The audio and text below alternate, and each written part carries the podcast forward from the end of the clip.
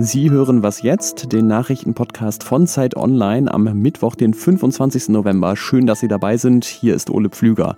Und zwar mit diesen beiden Themen für Sie. Was können wir von ostasiatischen Ländern in der Corona-Bekämpfung lernen? Und Joe Biden hat erste Mitglieder seiner künftigen Regierung ernannt. Los geht's mit den Nachrichten. Ich bin Matthias Peer. Guten Morgen.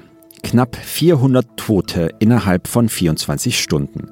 Die Zahl der von den deutschen Gesundheitsämtern gemeldeten Corona-Opfer ist laut Recherchen von Zeit Online auf den höchsten Wert seit Beginn der Pandemie gestiegen. Bund und Länder beraten heute darüber, mit welchen Maßnahmen sie in den kommenden Wochen gegen das Virus vorgehen wollen. Wahrscheinlich wird es zu schärferen Kontaktbeschränkungen kommen. Auch ein früherer Beginn der Weihnachtsferien ist möglich. Ein gemeinsames Weihnachtsfest mit Freunden und Verwandten soll aus Sicht von Bund und Ländern offenbar möglich bleiben. Auch der Kabinettsausschuss zur Bekämpfung von Rechtsextremismus und Rassismus tagt heute. Bundeskanzlerin Angela Merkel wird die Sitzung leiten. Es geht unter anderem um eine Reform der Ausbildung von Lehrerinnen und Lehrern, damit sie besser aufklären können über Antisemitismus und über Ausgrenzung. Es gibt dazu einen Vorschlag von Monika Grütters, das ist die Beauftragte der Bundesregierung für Kultur und Medien. Besuche von Gedenkstätten an die Opfer des Nationalsozialismus sollten ihr zufolge für Lehrer, aber auch für Polizistinnen und Polizisten verpflichtend werden. Redaktionsschluss für diesen Podcast ist 5 Uhr. Dieser Podcast wird präsentiert von PwC Deutschland. Für alle, die sich für die digitale Transformation einen Partner wünschen, dem sie vertrauen können. PwC Deutschland. Trust in Transformation. Immer wieder mittwochs kommt die Runde von Bundeskanzlerin und Länderchefs und Chefinnen zusammen. Heute werden sie wohl nochmal die Anti-Corona-Regeln etwas verschärfen, aber auch mit kleinen Ausnahmen für Weihnachten. Gleichzeitig ist völlig klar, egal was die jetzt genau beschließen, so ein Alltag wie vor der Pandemie, der ist weiterhin nicht möglich. Dazu sind die Regeln, die da beschlossen werden, nicht konsequent genug. Sie werden aber auch zu oft gebrochen und zu wenig kontrolliert. Ich habe es gestern auch erst wieder gegenüber gesehen. Statt in der Bar hängen jetzt einfach Leute im Späti ohne Maske ab und trinken da. Es gibt aber Länder, vor allem in Ostasien, die haben das hinbekommen. Ein fast normaler Alltag trotz weltweiter Pandemie. Und ganz vielleicht ist es ja noch nicht zu spät, von denen etwas zu lernen. Meine Kollegin Vanessa Wu, die hat sich neulich von ihrem Vietnamesisch-Lehrer per Zoom auslachen lassen müssen, weil wir in Europa Corona nicht in den Griff bekommen. Hallo Vanessa. Guten Morgen, hallo. Was haben denn diese Länder wie Vietnam oder auch Japan und Südkorea ähm, erstmal politisch anders gemacht bei den konkreten Maßnahmen? Ja, also alle diese Länder haben super schnell, super umfassend gehandelt und nicht so auf Sicht. Also in Vietnam wurden zum Beispiel sofort alle Schulen geschlossen, alle Geschäfte. Jeder Corona-Fall wurde fast wie ein Kriminalfall behandelt. In Südkorea war das ganz ähnlich. Auch dort wurden die Fälle schnell und radikal nachverfolgt und auch Kreditkartendaten wurden dafür hergenommen oder über Aufnahmen von Überwachungskameras.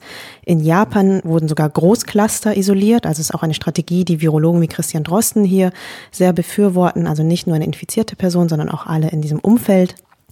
Und alle diese Maßnahmen kamen nicht nur früh, sondern auch wirklich konsequent. Im Großen und Ganzen haben diese Länder das Virus wirklich sehr gut in den Griff bekommen und können den Alltag heute wieder fast so leben wie vor der Pandemie. Ja, krass. Ähm, du hast ja gerade gesagt, harte Maßnahmen, aber die härtesten Maßnahmen nützen natürlich nichts, wenn sich die Leute nicht dran halten. Also ich habe gerade wieder gelesen, in Berlin hat die Polizei am Wochenende diverse illegale Partys aufgelöst und es gibt ja auch immer noch eine zu große Minderheit in ganz Europa von Maskenverweigerern. Das scheint in Vietnam oder Thailand oder auch Taiwan ja nicht so ein Problem zu sein. Nee, also es ist sogar eher so, dass ich mich auch dafür auslachen lassen muss, dass ähm, dass man sich nicht an solche Maßnahmen hält. Also wenn ich von den Verschwörungstheorien hier erzähle oder den Maskenverweigerern, dann gibt es eigentlich nur ein bisschen ungläubiges und heiteres Gelächter. Man muss dazu sagen, viele von diesen Ländern gehen auch sehr streng gegen Fake News vor, teilweise auch gegen völlig berechtigte Regierungskritik. Und die gleichen Mechanismen greifen dann auch, wenn es um Fake News im Fall von Corona geht. Trotz alledem würde ich aber auch sagen, dass es einen gesellschaftlichen Konsens darüber gibt, Rücksicht auf andere Menschen zu nehmen. Masken waren zum Beispiel auch schon vor der Pandemie in vielen asiatischen Ländern verbreitet und zwar nicht nur aus Schutz vor Feinstaub, sondern einfach auch aus wirklich Rücksicht vor anderen Menschen. Also es gilt als total ekelhaft, einfach in die Gegend zu niesen oder da laut zu husten, sondern man versucht das immer eher diskret zu machen. Und jetzt mit der Pandemie gilt das noch umso mehr. Also wenn da jemand keine Maske trägt, dann wird die Person zurechtgewiesen und dann sputet sie auch, anstatt wie hier im besten Fall noch mit den Augen zu rollen, im schlechtesten sogar zurückzumaulen oder aggressiv zu werden. Aber natürlich kann man sich jetzt in Deutschland keine vernünftigere Bevölkerung von jetzt auf gleich backen. Was könnte man denn trotzdem von den ostasiatischen Ländern lernen für die Pandemiebekämpfung hier im Land? Genau, also es gibt auch noch zahlreiche Maßnahmen, die auch demokratisch total vertretbar wären. Also eine ist zum Beispiel Quarantäne. Hier in Europa oder auch in Deutschland ist von Quarantäne zwar die Rede und es gibt auch offiziell irgendwie Bußgelder, aber tatsächlich haben die Gesundheitsämter gar nicht die Kapazitäten, um jedem Fall gerade nachzugehen oder das zu kontrollieren oder vielleicht naja, war es auch einfach, wurde es nie so entschieden, dass es einfach jetzt mal wirklich konsequent gemacht wird. Das heißt, die Leute können, auch wenn sie theoretisch in Quarantäne sein müssten, trotzdem frei rumlaufen. Und so ist es in Asien nicht. Da werden zum Beispiel alle Einreisenden in extra Räumlichkeiten gebracht und dort bleiben sie, bis sie negative Testergebnisse haben. Dasselbe ist so mit Leuten, die erkrankt sind.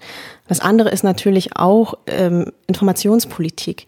Und da haben es die anderen Länder irgendwie einfach besser geschafft, umfassender, viel einfacher zu informieren, sodass die Leute dann auch mitziehen, weil sie es einfach verstehen. Danke dir, Vanessa Wu. Gerne.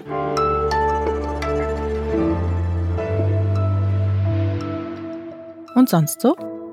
So, das klingt ein bisschen anders jetzt. Ich bin jetzt nämlich mit dem Mikrofon ins Treppenhaus. Ähm, warum werden Sie gleich verstehen? Forscherinnen und Forscher aus Mannheim und Heidelberg haben nämlich untersucht, wie sich Bewegung auf das physische Wohlempfinden, auf das psychische Wohlempfinden auswirkt. Und wenig überraschend rausgefunden, ja, bringt was. Schon ein paar Treppenstufen am Tag helfen, die Stimmung aufzuhellen was für mich eine gute Nachricht ist, weil ich wohne seit Jahren im vierten Stock Altbau. Jetzt muss ich mich allerdings beeilen, weil das umsonst so gleich zu Ende ist und ich bin noch nicht ganz oben. Aber Fazit ist auf jeden Fall, Treppensteigen macht glücklich, aber beim Moderieren auch ganz schön Stress.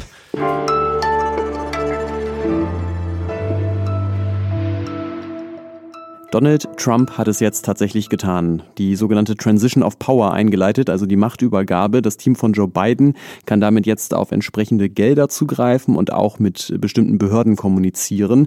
So nah war Trump, glaube ich, noch nie am Eingeständnis einer Niederlage und in der Zwischenzeit hat Joe Biden jetzt auch schon die ersten Ministerposten vergeben. An wen? Das erklärt uns jetzt Rika Havertz, unsere US-Korrespondentin. Hallo nach Washington. Hallo. DC, muss man ja sagen. ähm, welche Stärken siehst du denn bisher in Bidens Kabinett, soweit es steht? Ja, vor allen Dingen natürlich Erfahrung, Erfahrung, Erfahrung. Wir ne haben jetzt ganz viele Namen schon gehört, die man kennt. Also zum Beispiel Tony Blinken, der ja für uns aus deutscher Sicht wichtig ist, weil er wahrscheinlich Außenminister wird. Der hat mit Biden schon sehr, sehr lange zusammengearbeitet, auch als dieser Vizepräsident unter Barack Obama war. Der ist erfahren in Außenpolitik, der kennt sowas wie Diplomatie. Also das ist auf jeden Fall eine Hoffnung, die man da reinsetzen kann, dass es wieder besser wird. Janet Yellen soll wohl Finanzministerin werden. Sie war Präsidentin der Federal Reserve, also auch eine ausgewiesene Expertin.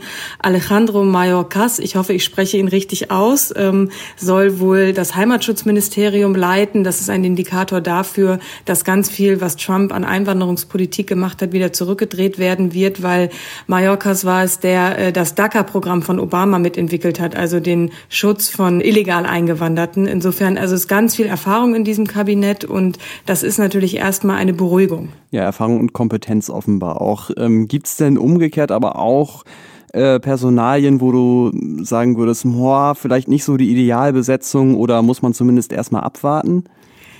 Da würde ich jetzt keinen einzelnen rausgreifen, weil tatsächlich, genauso wie du es gerade gesagt hast, aus allen Personalentscheidungen spricht bis jetzt Kompetenz.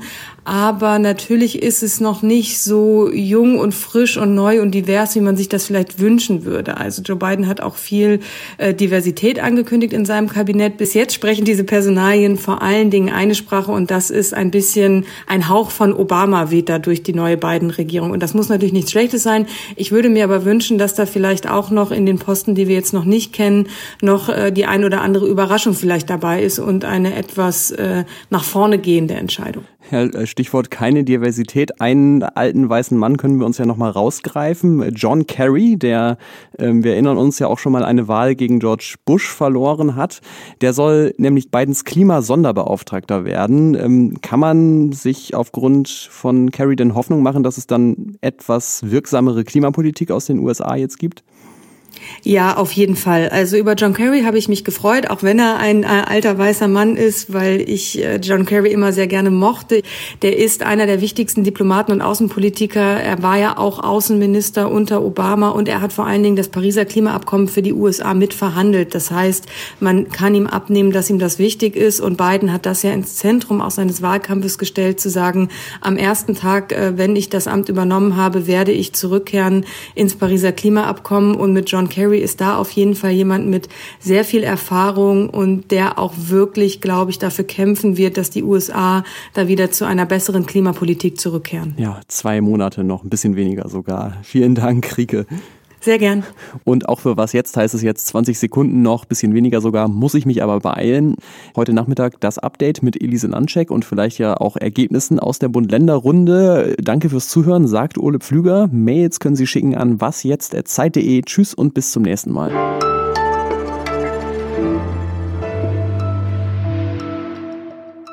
Okay, meine Aufnahme läuft und sieht nicht übersteuert aus. Das habe ich auch noch nicht gemacht.